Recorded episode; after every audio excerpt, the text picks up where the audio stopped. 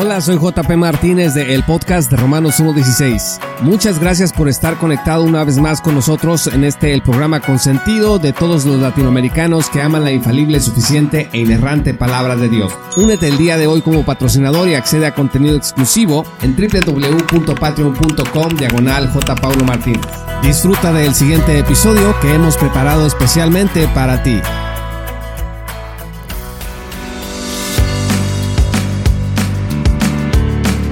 En el episodio anterior, el episodio 159, titulado La fe verdadera según Jesús, indicamos que no es lo mismo el costo del discipulado que el costo de nuestra justificación. Es decir, un discípulo de Cristo está llamado a la obediencia, al abandono continuo de pecado, a someterse al Señor en todas las áreas de su vida y a la búsqueda diaria de la santidad. Y dijimos en este episodio que Lucas 14, 25 al 27 ilustraba bien este alto costo que era negarse a sí mismo, aborrecer a la familia y hasta la propia vida para someternos a Jesús. También dijimos que el costo de nuestra justificación, en cambio, es algo que Cristo pagó con su sangre y que nosotros recibimos gratuitamente solo por la fe en Jesús. 1 Corintios 6:20 dice que fuimos comprados por precio. Al creer o confiar en Cristo, recibimos el regalo de nuestra salvación gratuitamente. Puede ver usted Juan 3:16, 5:24. El resumen de todo esto es que un precio lo pagamos nosotros, el precio del discipulado, y el otro precio lo paga Cristo para darnos una salvación eterna totalmente gratuita. Ahora, en su libro El Evangelio según Jesucristo, John MacArthur mezcla estos dos costos y los convierte en uno solo, que el incrédulo debe de pagar si quiere recibir a cambio su salvación. Para John MacArthur, el costo del discipulado es el costo de nuestra justificación y lo que Dios exige para un discípulo de Cristo es lo que exige para salvar a una persona. La primera edición de este libro, El Evangelio según Jesucristo, se publicó el primero de enero de 1988, hace varias décadas atrás, ha tenido un montón de reediciones. En español, la edición que yo tengo a la vista es la sexta, que es del 2008, y la doctrina que se enseña en este libro, el Evangelio según Jesucristo, miren, yo entiendo que yo en mis años dentro del movimiento de sana doctrina, pues haya leído estas cosas y haya dicho amén, amén y amén. Lo que no entiendo es que hombres del tamaño de Orsis Sproul, de J.I. Packer, de John Gersner, hayan aceptado que esta obra enseñaba sana doctrina. Y les digo que no puedo entenderlo porque todos estos grandes hombres que mencioné se supone que enseñaban y creían en la salvación por la sola fe, por la sola gracia de Dios, en Cristo solamente y para la sola gloria de Dios. Se supone que pertenecían al movimiento reformado y no a la Iglesia católico romana. Y este libro, el Evangelio según Jesucristo, en realidad es doctrina consistente con el catolicismo romano. Tal vez quiero pensar que estos reformados y teólogos del pacto encontraron a John MacArthur pues alguien que era capaz de pegarle un golpe al dispensacionalismo desde dentro, a lo mejor eso los hizo que se inclinaran favorablemente a esta obra.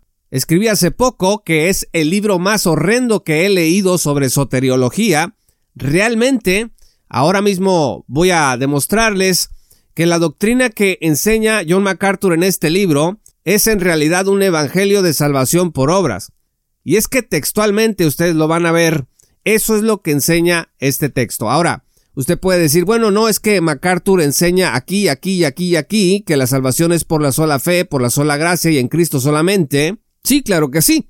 Yo conozco también esos lugares en donde MacArthur enseña eso. De hecho, en el propio libro lo dice, pero cuando menos, si somos honestos, tenemos que calificar a MacArthur de inconsistencia, porque dice una cosa y de pronto dice una diferente y contradictoria a lo que ha dicho. Y esto es extraño porque MacArthur es un referente para muchos latinoamericanos de una exposición coherente y expositiva del texto bíblico.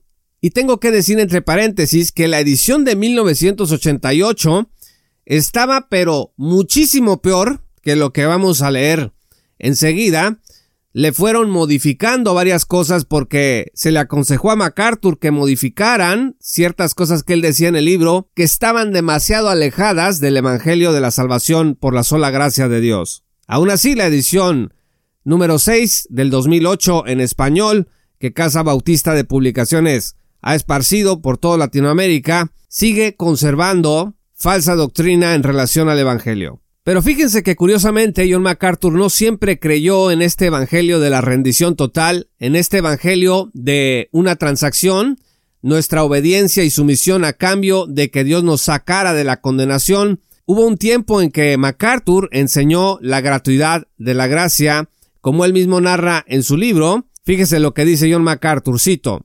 Hace muchos años, en los primeros años de mi ministerio, estaba viajando en avión, el hombre sentado a mi lado vio que yo leía la Biblia, se presentó y me sorprendió con la pregunta, Perdón, usted no sabrá cómo yo puedo tener una relación personal con Jesucristo, ¿verdad? Desde luego, prosigue MacArthur, oportunidades como esta no se me presentan con frecuencia, por lo que no quería perderme aquella. Le dije, pues sí, debe sencillamente creer en el Señor Jesucristo y aceptarle como su Salvador.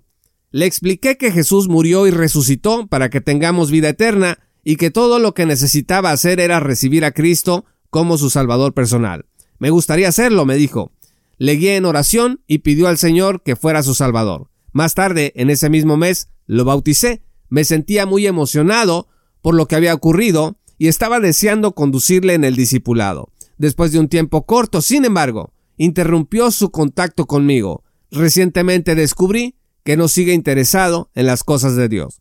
Fin de la cita. Según MacArthur, estimados amigos, esta experiencia lo llevó a la frustración. ¿Por qué hay tanta gente que parece recibir al Señor pero no lo siguen? se preguntó MacArthur.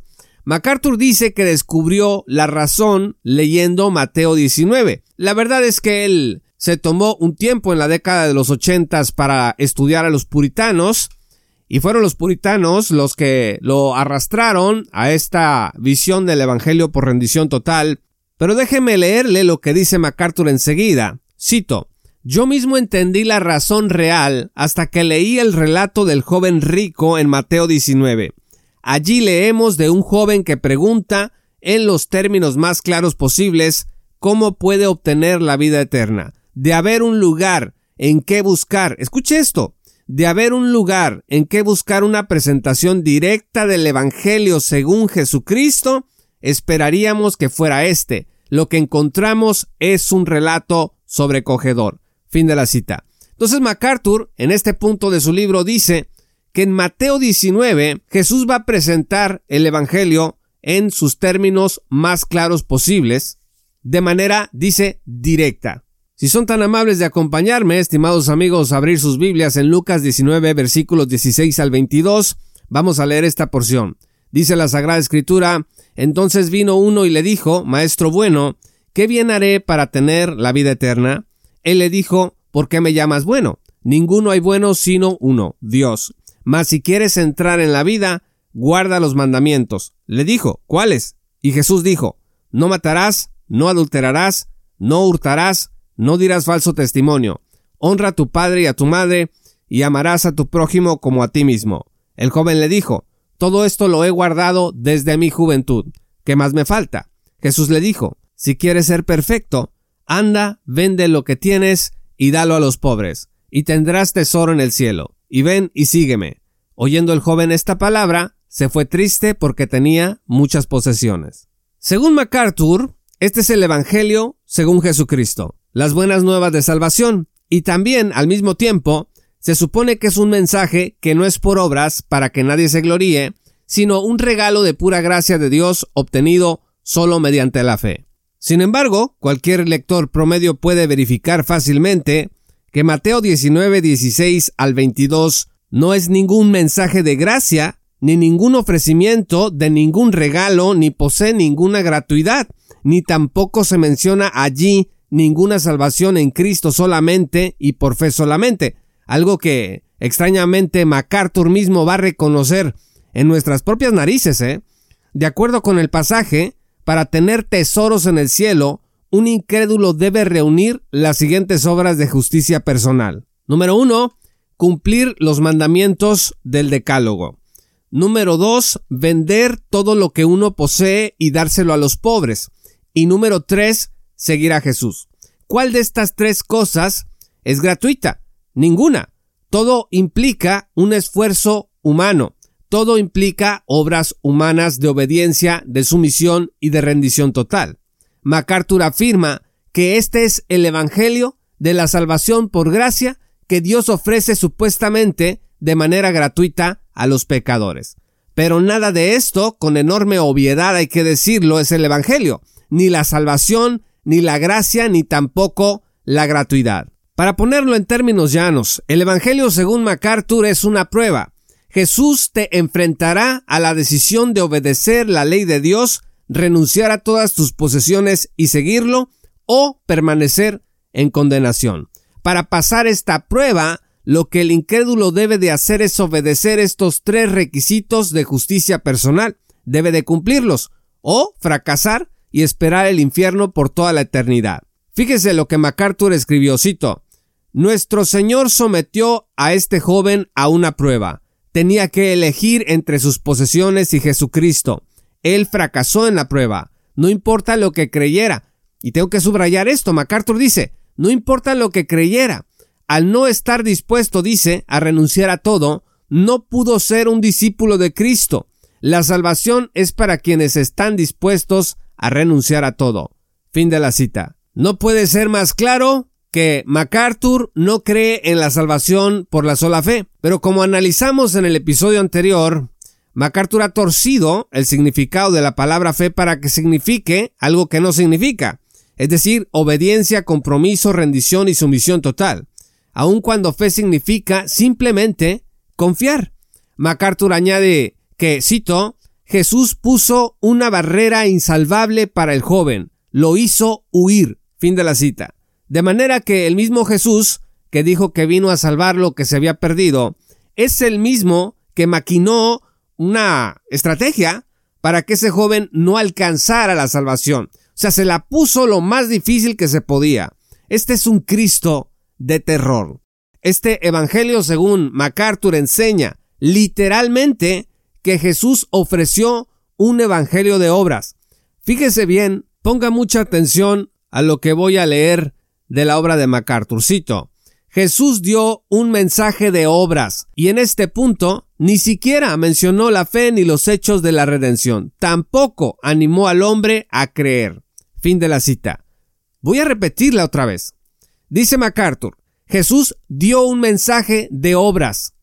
Repito, Jesús dio un mensaje de obras y en este punto ni siquiera mencionó la fe ni los hechos de la redención, tampoco animó al hombre a creer. Amigos, hay que darle el voto de confianza en hermandad cristiana para no acusar a MacArthur aquí de cinismo, porque esto es increíble Digo de cinismo dentro del mundo evangélico, porque en el mundo católico romano o en las sectas de salvación por obras, esto es completamente normal. Y en gran parte el mundo evangélico estima a MacArthur un predicador de la gracia de Dios. Él mismo está reconociendo que en Mateo 19 no se habló de la redención, ni de la fe, ni del llamado a creer en Cristo. Y aún así asegura que este es el Evangelio según Jesucristo. Las graves consecuencias de confundir nuestra justificación con el costo del discipulado están presentes aquí, pues con toda su fuerza. Y en un comentario de aturdimiento culminante, MacArthur remata diciendo, cito, a los no creyentes se les dice que todo lo que necesitan hacer es invitar a Jesús a entrar en su corazón, aceptarlo como su Salvador personal o creer los hechos del Evangelio. El resultado, dice MacArthur, es un tremendo fracaso, como se ve en las vidas de multitudes que han hecho profesión de fe en Cristo sin la repercusión correspondiente en su comportamiento. Fin de la cita. Entonces, para MacArthur, decirle al pecador que lo que necesita para ser salvo es creer en Cristo, quien se encarnó en María Virgen, que padeció, que fue sepultado, lo que dice el credo de los apóstoles, lo que dice la Sagrada Escritura, es llevar a la iglesia a un tremendo fracaso. Y dice que este mensaje de la salvación por la sola fe en Cristo es el responsable de que haya tantas falsas profesiones de fe. De manera que MacArthur implementó pues su propio evangelio de obras de rendición total para tratar de, entre comillas, arreglar el tremendo fracaso de las profesiones de fe que no afectan la conducta de la gente. Su solución fue simple, convertir las exigencias del discipulado en las exigencias para que Jesús salvara a una persona. No es extraño que MacArthur haya enseñado también textualmente que es muy difícil salvarse. Usted puede ver Difícil de creer es otro de los libros con su nombre. En nuestro canal de YouTube hay un video en donde revisamos esa obra. Al final, MacArthur se lamenta por haber enseñado la salvación gratuita solo por la fe. Cito, al recordar mi conversación con el hombre en el avión, me doy cuenta de que es aquí donde fallé. Con demasiada precipitación le ofrecí a Cristo como remedio para sus necesidades psicológicas, sin llevarle a reconocer su propia pecaminosidad. La salvación que le presenté estaba enfocada en el hombre y no en Dios. Fin de la cita. MacArthur en esta sentencia acusó tácitamente de antropocentrismo, ni más ni menos que al mensaje que el propio Jesús y sus apóstoles enseñaron. ¿Por qué? Porque el mensaje de salvación por fe y no por obras de obediencia está claramente enseñado en la escritura. Efesios 2, 8 al 9 dice, porque por gracia sois salvos por medio de la fe y esto no de vosotros, pues es don de Dios, no por obras para que nadie se gloríe. En Mateo 19, sin embargo, MacArthur encuentra que Jesús está enseñando el verdadero evangelio, que es un evangelio por obras, como ya probamos hace un momento. Romanos 3:22 dice, la justicia de Dios por medio de la fe en Jesucristo para todos los que creen en Él, porque no hay diferencia. Romanos 10:9 dice, que si confesares con tu boca que Jesús es el Señor y creyeres en tu corazón que Dios le levantó de los muertos, serás salvo. Romanos 11:6 dice, y si por gracia, ya no es por obras, de otra manera la gracia ya no es gracia, y si por obras ya no es gracia, de otra manera la obra ya no es obra. Es decir, o es por obras o es por gracia. No puede haber una mezcla de las dos cosas. Y de hecho, MacArthur está dejando muy claro que Jesús enseñó obras cuando habló del supuestamente verdadero evangelio según Jesucristo. Gálatas 2.16 dice, sabiendo que el hombre no es justificado por las obras de la ley. A ver, si el evangelio según Jesucristo es cumple los mandamientos de la ley, aquí hay una tremenda contradicción porque Gálatas 2.16 dice, sabiendo que el hombre no es justificado por las obras de la ley. Pero la Biblia no se contradice. Lo que pasa es que en Mateo 19 no encontramos la presentación del Evangelio que MacArthur dice que sí aparece allí. Entonces Gálatas 2.16 dice que el hombre no es justificado por las obras de la ley, sino por la fe de Jesucristo. Nosotros también hemos creído en Jesucristo para ser justificados, dice, por la fe de Cristo y no por las obras de la ley. Lo repite otra vez en el mismo versículo, por cuanto por las obras de la ley nadie será justificado. Digo, como he dicho en otras ocasiones, pudiéramos terminar el programa aquí y tomar ese terrible libro del Evangelio según Jesucristo y arrojarlo lo más lejos que podamos de nuestra cosmovisión cristiana. Gálatas 3:21 dice, Luego la ley es contraria a las promesas de Dios en ninguna manera, porque si la ley dada pudiera vivificar, la justicia fuera verdaderamente por la ley. Dice que la ley no puede vivificar. MacArthur dice Jesús está enseñando que hay que cumplir el decálogo para tener tesoros en el cielo. Y entiende esto como nuestra justificación, nuestra redención, nuestra glorificación. Y Juan 3:16 dice, porque de tal manera amó Dios al mundo, que ha dado a su Hijo unigénito para que todo aquel que en él cree, es decir, que confía en Cristo para su salvación, no se pierda, mas tenga vida eterna.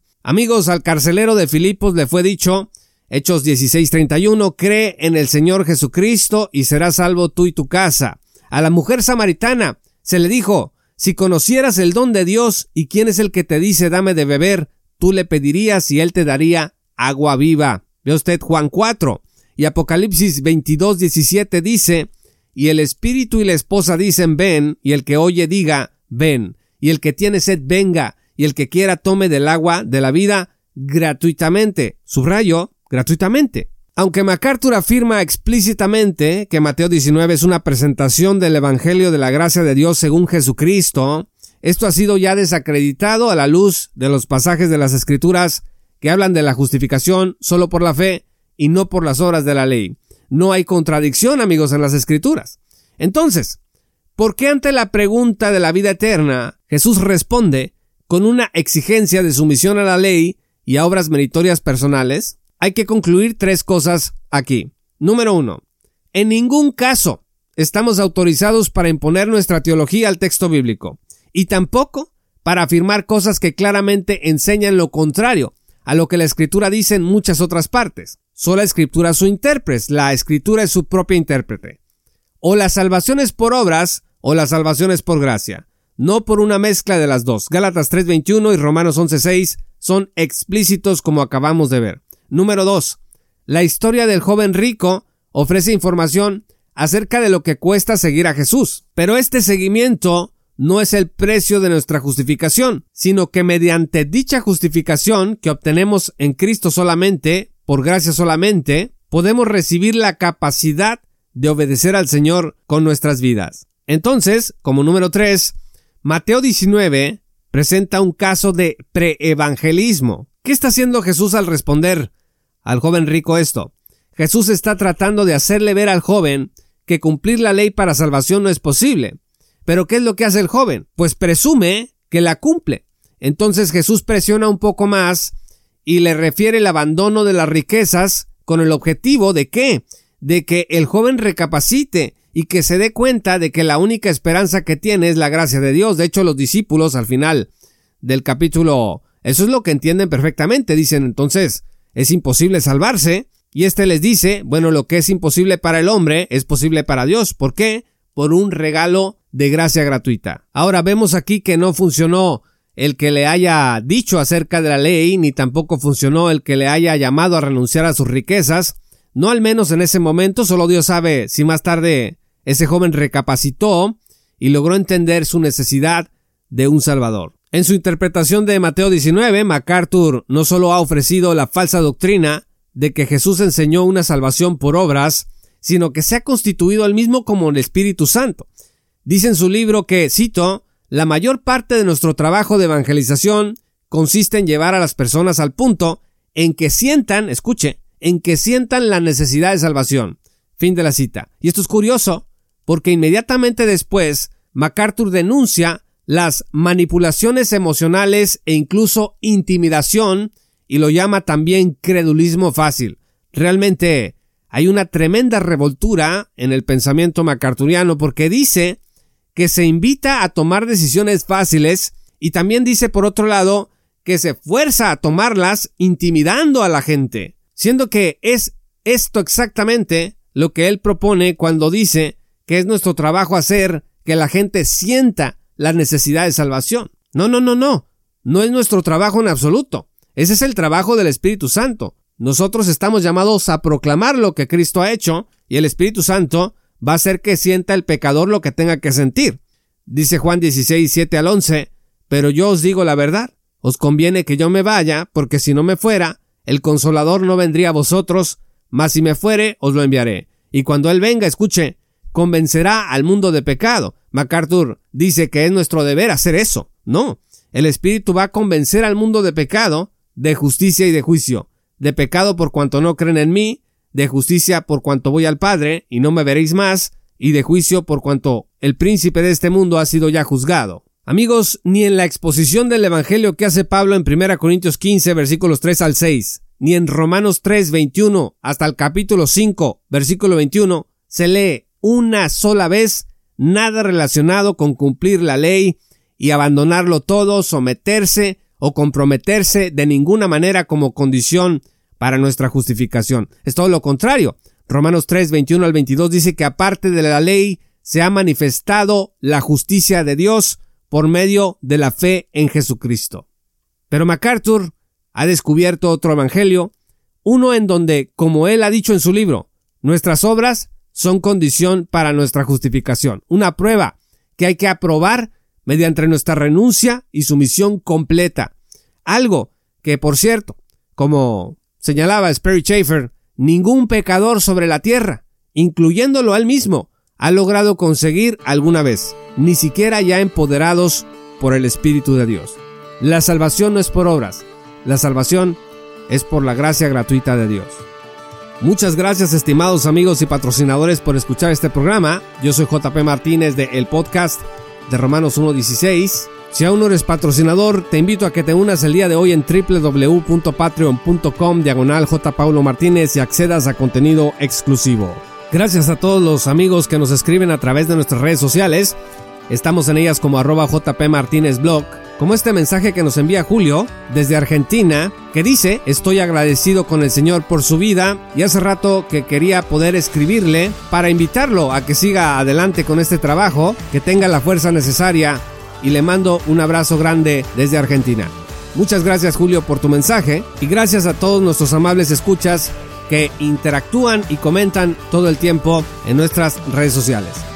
Soy JP Martínez de el podcast de Romanos 1.16. Te esperamos en nuestra gran comunidad. Esto fue Romanos 1.16 con Juan Paulo Martínez Menchaca. Únete como patrocinador y apoya la sana divulgación bíblica y teológica en América Latina Búsquenos y síguenos en nuestro sitio web oficial, redes sociales y otras. Romanos 1.16. Todos los derechos quedan reservados.